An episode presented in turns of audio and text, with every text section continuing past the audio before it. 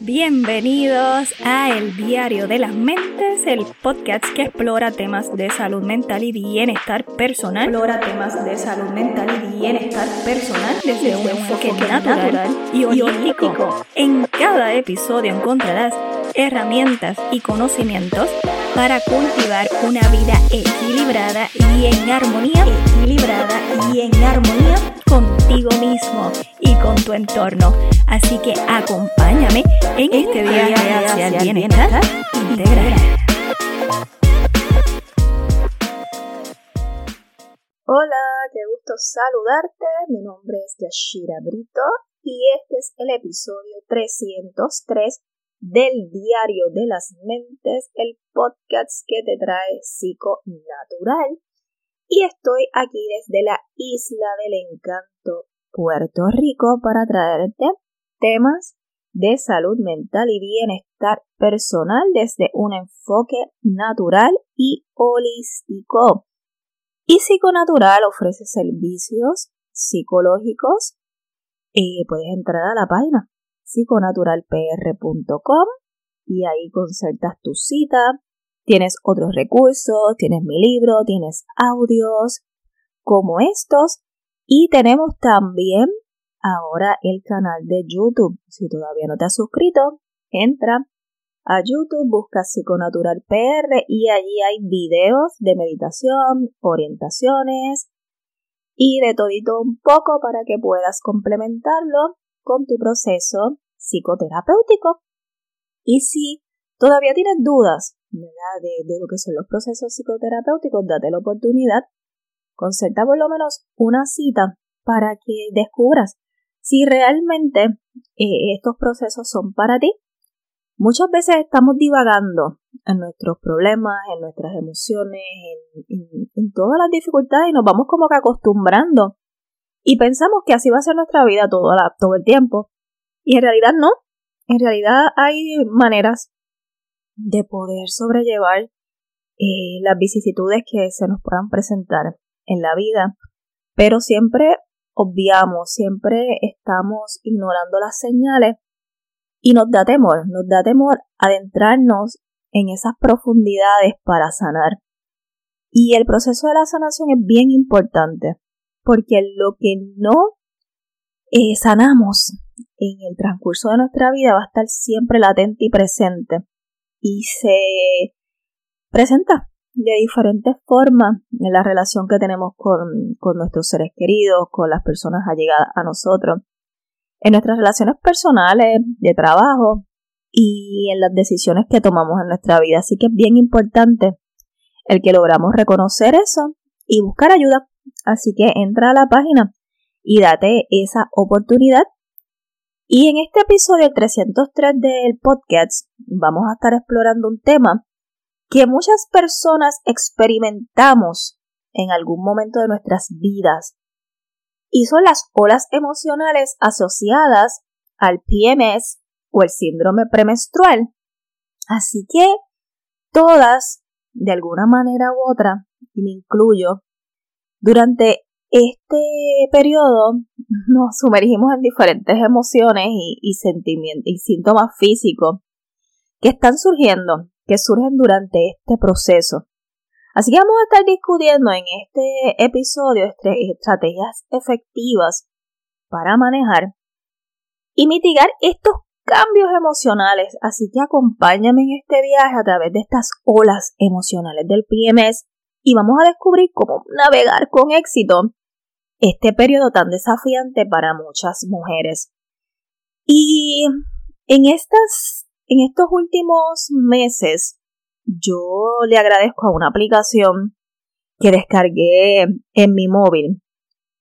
gracias a esa aplicación, yo he aprendido a entender, porque a veces decimos, no, nosotros nos conocemos, las mujeres nos conocemos y, y yo conozco mi periodo, pero muchas de nosotras no tuvimos quizás una educación en esta área.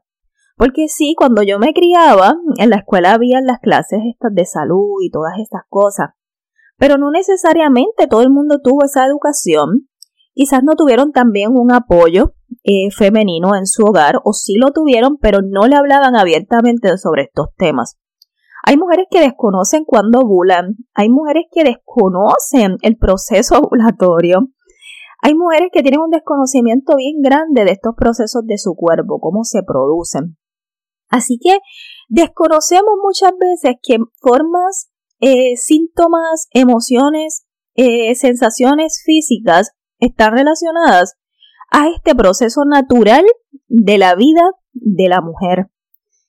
Y yo era parte de ese proceso, desconocía muchas cosas. Así que estos cambios de humor, estas sensaciones de tristeza, de momento ansiedad, dolores inexplicables, se, se pueden presentar y, y confundir con otros diagnósticos. Así que esta aplicación me ayudó a entender que a lo mejor 10 días antes de este periodo menstrual iba a estar experimentando una ola de emociones, ya que a veces, lamentablemente, ni los mismos ginecólogos varones eh, saben cómo tocar estos temas. Muchas veces ni siquiera las ginecólogas mujeres. O sea, es una falta de, de a veces hasta de empatía. Vamos a comenzar, ¿verdad? Eh, resumiendo un poco, porque dentro de los procesos que a mí se me presentan, eh, entre todos los síntomas premenstruales, la ansiedad. Así que a veces confundimos, ya estoy con ansiedad, tengo ansiedad, pero tú conoces quizás que o has relacionado en que los momentos en que tienes picos de ansiedad pueden estar relacionados a tu periodo menstrual. Que quizás tú vas a a correlacionar y dices, wow, mira, sí es cierto. Cuando me va a bajar la menstruación, cuando estoy ovulando, eh, se me presenta más la ansiedad. Cuando uno conoce eso, va aceptando los procesos sin lucha, ¿verdad? Porque sabemos que la ansiedad es una sensación normal que todos y todas experimentamos en algún momento de nuestras vidas. Sin embargo, cuando ésta se vuelve crónica o severa, va a poder, va a interferir en nuestras actividades cotidianas y afectar nuestra calidad de vida. Así que según estudio, se estima que alrededor de un 30% de las mujeres va a experimentar la ansiedad en algún momento de sus vidas. Además, se ha encontrado que las fluctuaciones hormonales durante el ciclo menstrual pueden aumentar la probabilidad de desarrollar ansiedad o sea que hay una correlación bien grande en, que estas fluctuaciones hormonales van a, producir ansiedad y se presenta de diferentes formas como ataques de pánico, esa sensación de angustia, esa preocupación excesiva, entre otros síntomas. Así que en algunos casos, estos síntomas pueden ser más evidentes durante la fase lútea del ciclo menstrual, que es la semana anterior al inicio del periodo mira, tú que me escuchas, y, y esto es mío, o sea, yo no, yo no voy a tapar el cielo con una mano, soy mujer, soy mujer y paso por estos procesos. Hace poquito, poquito no reciente, bien reciente, bien reciente, eh, a semana, una semana antes de, escribir, de, de grabar este episodio, yo no dormí, yo no dormí una noche completa sea, yo entiendo cuando mis pacientes me dicen, Yashira, no dormí. Yo no cerré mis ojos, yo no podía conciliar el sueño. Era una angustia, una angustia increíble. Yo medité, yo oré, yo canté, que yo no hice esa noche. Así que era una angustia tan grande, una sensación de, de desesperación. Y cuando miro mi aplicación, faltaban tres o cuatro días para la menstruación. Así que yo fui entendiendo, yo dije, sí, es esto, es la menstruación que va a bajar. No obstante, nuestra mente nos juega, nos juega, ¿verdad? Esto, estos jueguitos, valga la redundancia, de será o no será. Pero sí es, porque durante esa fase lútea tenemos unos, los niveles de progesterona aumentan en el cuerpo, pueden afectar la producción de los neurotransmisores como es la serotonina, que la serotonina está bien relacionada con los estados de ánimo esa sensación de bienestar, así. Así que hay como un desequilibrio hormonal que va a desencadenar o empeorar los síntomas de la ansiedad en algunas mujeres. En algunas mujeres, algunas mujeres. Así que yo estoy dentro de esas mujeres. Así que es bien importante que usted sepa conocer su cuerpo conocer su sistema, para que no caigamos en el jueguito. ¿Qué jueguito? Si yo no conociera mi cuerpo y si yo no estuviese en este proceso de educación de mí y de mis procesos emocionales, yo caería en lo que a lo mejor en algún momento de mi vida me sucedió. Y quizás esa noche que no podía dormir, me desesperaba tanto que a lo mejor me montaba en mi guagua y me iba a un, hospital pensando que me estaba pasando algo bien, bien negativo. Así que el yo conocer estos desequilibrios hormonales y buscar los remedios adecuados eh, evitan ciertas situaciones, ¿verdad? Pero es bien importante tener en cuenta que no todas las mujeres experimentan ansiedad durante su ciclo menstrual y que su intensidad y frecuencia va a variar de persona a otra. Sin embargo, sin embargo, si sientes, tú que me escuchas, mujer, que tus síntomas de ansiedad se intensifican durante la fase lútea, es recomendable que tú hables con tu médico para buscar opciones de tratamiento. Es bien importante que cuando tú, tú hagas esta relación, esta correlación, tú digas, espérate, déjame buscar opciones opciones, ¿qué opciones tengo? Así que dentro de estas alternativas para aliviar la ansiedad, eh, yo te las voy a decir ya mismito, eh, porque, porque existen. Pero ¿qué ocurre? Está el famoso PMS, ¿verdad? El PMS, que es el síndrome premenstrual, puede manifestarse de diferentes maneras. Entre lo que son síntomas físicos, que son comunes. Hay personas que se hinchan, hay personas que dan dolores de cabeza. A mí me da dolor de cabeza. A mí me dan dolores en los senos. A mí me da cansancio. A mí me dan cambios de apetito. A lo mejor a ti también. A lo mejor hay alguien que me está escuchando y mira, a mí nunca me ha dado nada. Pero en cuanto a los síntomas emocionales, está la irritabilidad, la tristeza, la ansiedad, cambios de humor y dificultad para concentrarse. A mí hay veces que no hay quien me beba el caldo. a mí hay veces que no, o sea, hay unos cambios irritables, me pongo súper irritable, hay momentos que estoy llorando, que yo digo, pero ¿por qué estoy llorando? ¿Qué pasa? Así que hay, hay, aunque hay muchas mujeres que experimentan síntomas leves, en algunos casos los síntomas pueden ser más severos. Hay personas que este proceso le afecta tanto, tanto su calidad de vida que irrumpen su trabajo, en la escuela y en las relaciones personales. ¿Y tú sabes cuál es el problema de todo esto? Que no lo toman en serio. O sea, es bien fuerte porque no somos comprendidas y hay mucho juicio. Así que existen varios mitos comunes asociados con este síndrome. Escúchame bien. Y si tú eres varón, si tú eres un hombre y me estás escuchando, tú tienes madre a lo mejor, tienes hijas a lo mejor, tienes amigas, tienes esposa, hermanas. Así que escucha también. Y en estas olas emocionales hay muchos mitos y entre algunos de ellos está que el PMS es solo una excusa para comportamientos irracionales. Este mito sugiere que las mujeres exageramos nuestros síntomas emocionales durante este periodo, como excusa para comportarnos quizás de maneras irracionales. En realidad, ¿sabes qué? Es un trastorno médico real que puede impactar significativamente la salud emocional y física de una persona.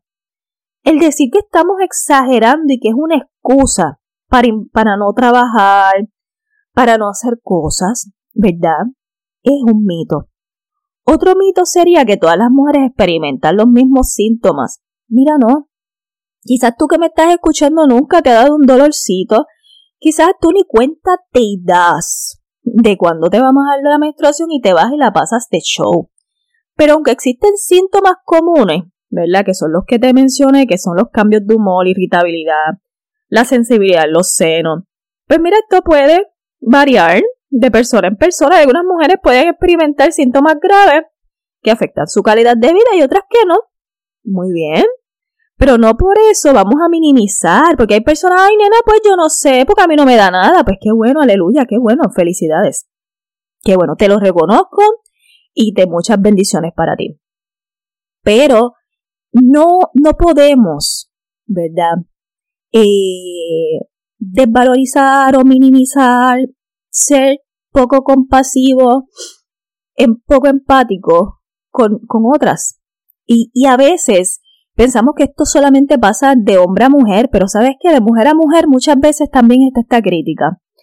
Eh, también está el mito de que solo es un problema emocional. Mira, aunque las emociones juegan un papel importante, este síndrome también puede manifestarse a través de síntomas físicos, como te dijo ahorita, dolores de cabeza, fatiga, cambios en tu apetito, no puedes dormir. Y es importante abordar tanto los aspectos emocionales como estos aspectos físicos. También otro mito es que es algo que las mujeres simplemente deben de soportar. O existe esta creencia errónea que el síndrome premenstrual es inevitable y que las mujeres simplemente pues, debemos de aceptar estos síntomas como parte de su ciclo menstrual. Sin embargo, sabes que, existen estrategias efectivas para manejarlo y mitigar los síntomas. O sea, está bien, es común, es normal, lo tengo que aceptar, fine, chévere. Pero soportarlo es como que no. O sea, yo lo acepto, pero porque es un proceso. Y es una conexión también a aceptar nuestra feminidad, aceptar sí que, que es parte de los procesos menstruales pero que hay que desmistificar, ¿verdad? Tenemos que quitar estas falsas creencias y tener una comprensión más clara de lo que son los síndromes premenstruales y sé que hay muchas colegas psicólogas que tocan estos temas a diario y los trabajan.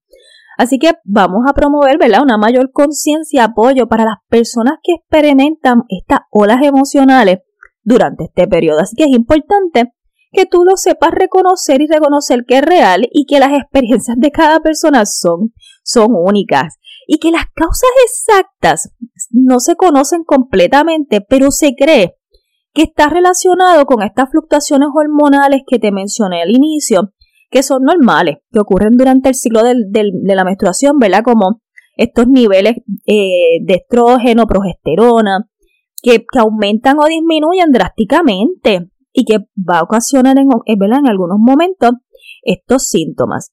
Así que hay opciones de tratamiento disponibles porque los cambios en el estilo de vida que tú puedes hacer, yo he hecho cambios en mi estilo de vida, como hacer ejercicio regularmente.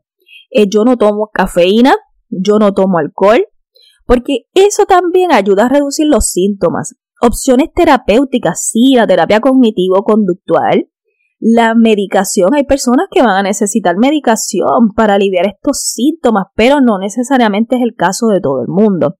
Pero que es importante que tú te eduques, que hables con tu médico para que puedas recibir un diagnóstico adecuado, eh, que en realidad se basa solamente en, en síntomas y también en uno que otro estudio para para verificar estos niveles de progesterona y la serotonina de nuestro cuerpo. Así que estas fluctuaciones de hormona durante estas fases puede causar esos desequilibrios que hemos estado hablando.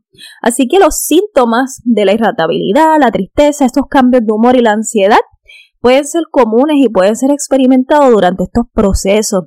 Así que es importante que tú sepas que no todas las mujeres lo van a experimentar de igual forma. Hay mujeres que no van a tener ansiedad, hay mujeres que no van a tener dolor.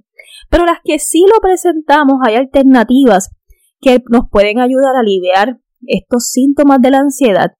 Así que vamos a hacer esos cambios en nuestro estilo de vida. Como te mencioné anteriormente, hacer ese ejercicio regularmente, dormir lo suficiente, ¿verdad?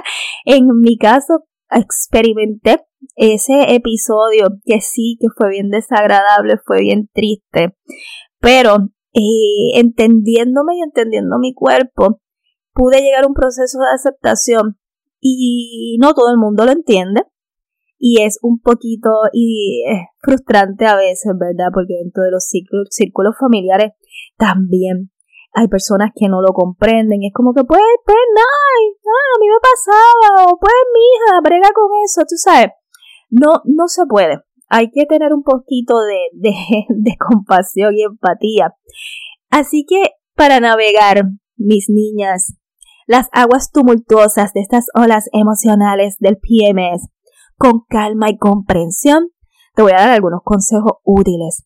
Hay que tener conciencia emocional, mis niñas. Conciencia emocional. Reconocer y aceptar que nuestras emociones pueden estar influenciadas por estos procesos. Así que tenemos que observar cómo nos sentimos sin juzgarnos a nosotras mismas. No podemos pelear con nosotras mismas. ¿De qué mierda? Otra vez llegó esta a joder, ¿verdad? Porque, perdonando el francés, peleamos con la menstruación, peleamos con nuestro cuerpo, peleamos con la vida. Y no, tenemos que sí reconocer y aceptar nuestras emociones, pero no nos tratemos tan mal. Vamos a observarnos. Mira esta aplicación que yo tengo. Hay muchas, hay varias. En, en, en las aplicaciones del celular. Eh, tenemos que tener autocuidado, priorizar el autocuidado durante este periodo. Mira, vamos a descansar, hacer actividades que nos gusten y cuidar nuestro bienestar físico y emocional. Yo sé, porque amor no quisiera descansar, pero hay que ir a trabajar. Por eso es que se han, han habido muchas propuestas eh, para que estos días la mujer pueda tener hasta licencias de, de, de enfermedad, de vacaciones, no sé cómo se le va a llamar a eso. Pero contra sí, hay veces que uno no, no quiere ir a trabajar, uno no quiere hacer nada. Ay, pero no, porque ¿cómo va a ser? Si eso es un proceso normal de la vida. Hay hasta mismas mujeres que critican esto. Así que tiene que haber un proceso de entendimiento, mis mujeres que me escuchan. Comunicación, hablar con tus seres queridos sobre cómo te sientes y qué necesitas. O sea, la comunicación abierta puede ayudarte a recibir el apoyo que necesitas. Y a tú me dices, bueno, yo se lo digo a mi marido, yo se lo digo a mi mamá, yo se lo digo a mi novio, a mi jefe. Y no hay entendimiento, eso yo lo sé, lo sé. Pero seguir hablando sobre el tema es bien importante. Practicar la autocompasión. Tenemos que ser amables con nosotras mismas durante este periodo. Nos tenemos que permitir sentir nuestras emociones sin culpa y recordar que es una experiencia temporal. Es temporal. Sé que como que se siente más rapidito, porque dice, pero Dios mío, pero se me acaba de bajar, se me acaba de ir, pero otra vez, ¿verdad? Estrategias de afrontamiento. Identificar estrategias que te ayuden a lidiar con las emociones intensas como la meditación, la respiración profunda, el ejercicio de hablar con un terapeuta. Aquí estoy yo para escucharte. La meditación y la respiración profunda. Miren, el día que no podía, la noche que no podía dormir, yo medité tanto, respiré tanto, yo canté de todo y me ayudó, me ayudó a calmar esa angustia y el desespero que yo sentía y era como un cúmulo de, de, emociones bien intensas. Así que el manejo también del estrés, ¿verdad? Porque eso exacerba. Eh, tenemos que trabajar relajaciones musculares, visualizaciones para reducir esa ansiedad y mejorar nuestro estado de ánimo. Dormir lo suficiente, hay que priorizar el descanso, asegurarnos de dormir en este periodo para poder ayudar a regular nuestras emociones y mejorar nuestro bienestar en general. Y recordar que es importante ser paciente con nosotros mismos, nosotras mismas, buscar apoyo cuando lo necesitamos, esa ayuda profesional. Si sientes que estos síntomas son bien abrumadores, que te están afectando tu calidad de vida, es bien importante que tú hables con un profesional de la salud mental, un psicólogo, un psiquiatra, porque ellos nos van a ofrecer herramientas, o sea, te van a ofrecer herramientas, te vamos a ofrecer herramientas y técnicas específicas para manejar la ansiedad y todo este proceso. Hay mujeres que experimentan una depresión bien severa, han llegado a ideaciones suicidas también. Así que es bien importante que usted verifique dentro de tu cuadro que lo que estás experimentando ahora mismo, si esto está bien relacionado, por eso es que nos tenemos que educar La educación es bien importante dentro, dentro del proceso de lo que es la salud mental, me cachinde. Hace poco estaba escuchando un psiquiatra en las noticias, porque estaba en la sala de, de, de, una sala de espera y tenía las noticias puestas y pues ahí es donde lamentablemente pues uno escucha, ¿verdad? Toda esta información. Eh, estaba hablando sobre eso, sobre carecemos en esta isla tropical bella del Caribe de educación, de prevención. Así que es bien importante eso y sabe, sé, sé que hay muchos colegas que estamos dando la milla extra educando, ¿verdad? Con formatos como este, podcast, las redes sociales, eh, porque es bien importante que la gente pueda tener herramientas y técnicas específicas, aunque esto no sustituye un tratamiento jamás y nunca. Pero contra, pues por lo menos dos o tres este, estrategias y técnicas y, orientación de, de, cómo podemos trabajar con estas situaciones. Así que es bien importante que no minimicemos este tema. Este tema es bien importante y que tú recuerdes que cada persona es única y lo que funciona para una persona puede que no funcione para otras pero es importante que tú pruebes distintas estrategias y encuentres la que te funcione mejor a ti. Yo quizás te puedo dar estas estrategias, a lo mejor no te sirven para nada, pero no, ante la duda uno saluda y uno intenta. Pero si los síntomas persisten o empeoran, no dudes en buscar ayuda, porque cuidar de ti misma es importante. Así que la autocompasión y el aprendizaje son dos estrategias importantes para afrontar la ansiedad y cualquier otro problema emocional o de salud mental. Así que la autocompasión implica, mis amores, tratarse, tratarnos a nosotras mismas con amabilidad, paciencia y comprensión en esos momentos. ¿Por qué? Porque solemos ser muy críticas con nosotras mismas, nos juzgamos duramente por no poder controlar nuestros pensamientos o sentimientos. Así que la autocompasión implica dejar de lado autojuicio y en su lugar ofrecernos apoyo y comprensión. Así que la autocompasión implica que recordemos que estos procesos es una experiencia humana común que todas vamos a experimentar en algún momento de nuestras vidas. Y en lugar de sentirnos avergonzadas, aislarnos, vamos a reconocer que es una parte normal de la vida. Hay que tratar de aceptarla con amabilidad y sin juicio y que el aprendizaje es bien importante para poder sobrellevarlo, identificar cuáles son nuestros patrones, cuáles son nuestros pensamientos o situaciones que desencadenan todos estos síntomas, eh, para poder trabajarlos, enfrentarlos con efectividad. Así que cuando trabajamos con todo esto, vamos a tener una mejor calidad de vida y las que tenemos hijas en procesos de crecimiento, hay que comenzar a orientarlas sobre todos estos temas, que empiecen a conocer su cuerpo, educarlas en estos procesos hormonales para que no transiten y no les afecten como quizás nosotras algunas adultas que no tuvimos ese tipo de orientación.